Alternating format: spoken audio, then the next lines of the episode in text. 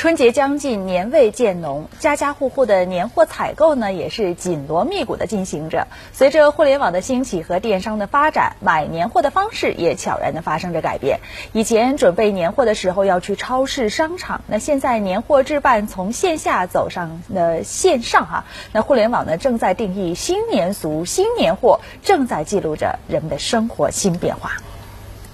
眼看快过年了，马阿姨早就开始张罗家里的年货采购，从五谷杂粮到生鲜水果，从衣服鞋袜到旅游用品，马阿姨足不出户，手机下单就能轻松买到一家人的日常所需。又开始的，快递来的年货啊，年货大钱买的年货。